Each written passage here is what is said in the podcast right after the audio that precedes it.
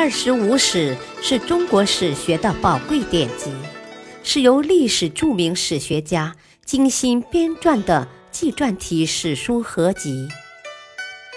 乾隆皇帝钦定的正史，毛泽东一生研读此书。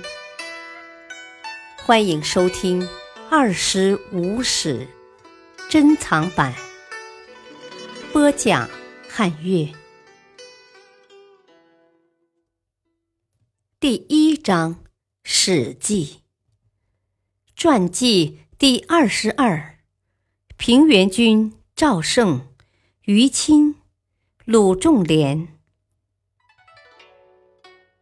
平原君出生不详，卒年公元前两百五十一年。赵胜，赵惠文王之弟，在赵惠文王和孝成王时，三任国相。封于东武城，今山东武城西。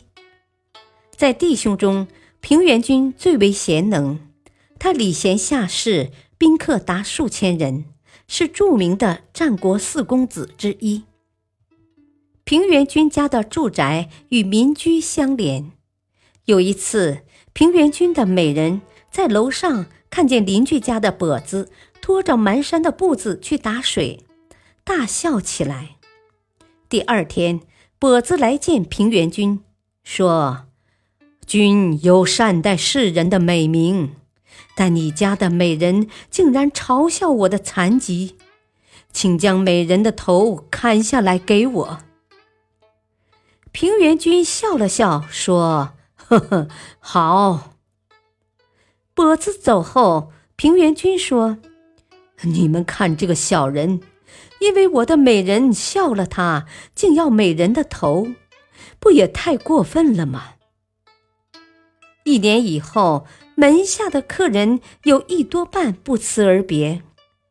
平原君感到奇怪，说：“啊，我待客从不失礼，为什么这么多的客人走了？”有个门客说：“啊，由于主君不杀嘲笑跛子的美人。”他们认为主君是爱色见识，所以走了。平原君知道美女易找而贤士难求，于是杀了美人，提了头，亲自登门向跛子道歉。离去的门客听说此事，又陆续回来了。于亲。出生不详，卒年公元前两百三十五年，著名游说家和学者。他穿了草鞋，带了长柄笠，游说赵孝成王。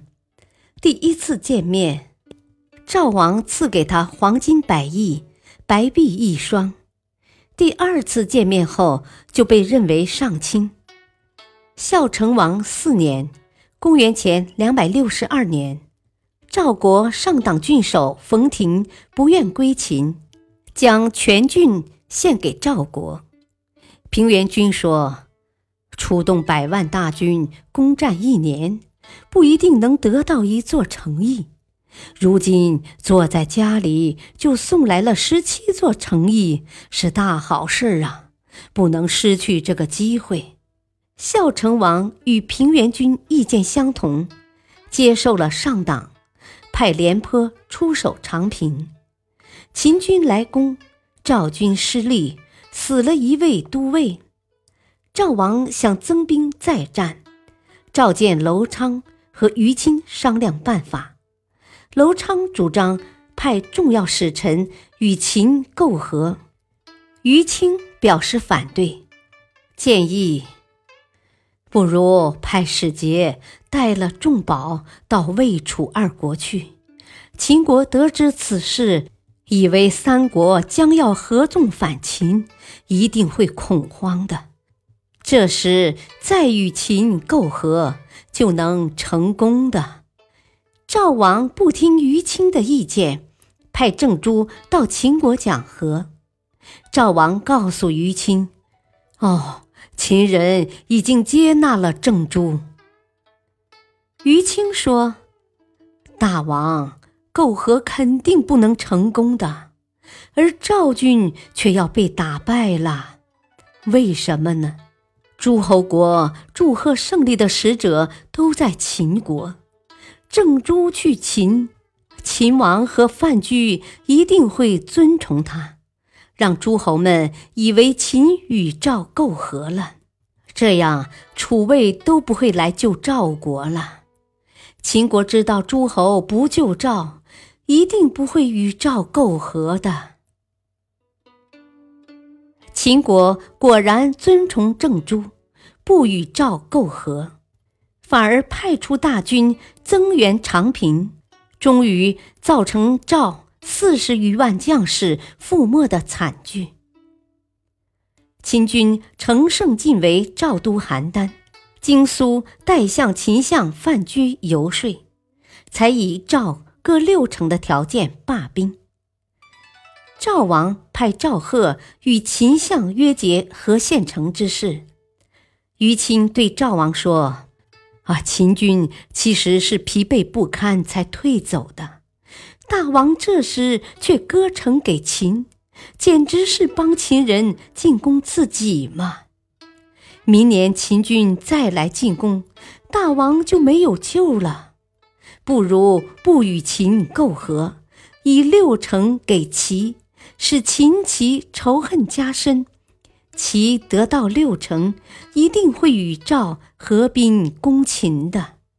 赵又可以占秦国土地，得到补偿。孝成王听从于钦的意见，派他去见齐王建，谋划两国合纵伐秦之事。不久，魏人也要求参加合纵。赵孝成王与于钦商量，于钦说：“魏王错了。”赵王说：“寡人所以没有答应他。”于钦又说。大王错了。赵王说：“魏王请求合纵，你说魏王错了，寡人不答应他。你又说寡人错了，那么这件事是终于不可了。”于青说：“臣听说小国与大国合纵有好处，则大国占便宜。”有坏处，则小国承担灾祸。如今魏以小国承担了灾祸，而你以大国拒绝了好处，所以我说大王和魏王都错了。我认为两国应该合纵。赵与魏于是结成反秦联盟。不久，平原君被诱骗到秦国。要他交出藏在他家里的范雎的仇人魏齐，平原君拒绝交出。秦国派使者向赵王要魏齐，说：“得不到魏齐的首级，我就不让你的弟弟出关。”魏齐逃到于亲家，于亲弃相印，与魏齐一起逃到魏国。由于信陵君一时不敢接纳，魏齐愤而自尽。赵王取了魏齐的首级给秦，平原君被放了回来。于亲因此决意仕途，埋头著书，总结自春秋以来的兴亡得失，写成《节义》《称号》《揣摩》《正谋》等八篇，合称。于氏春秋。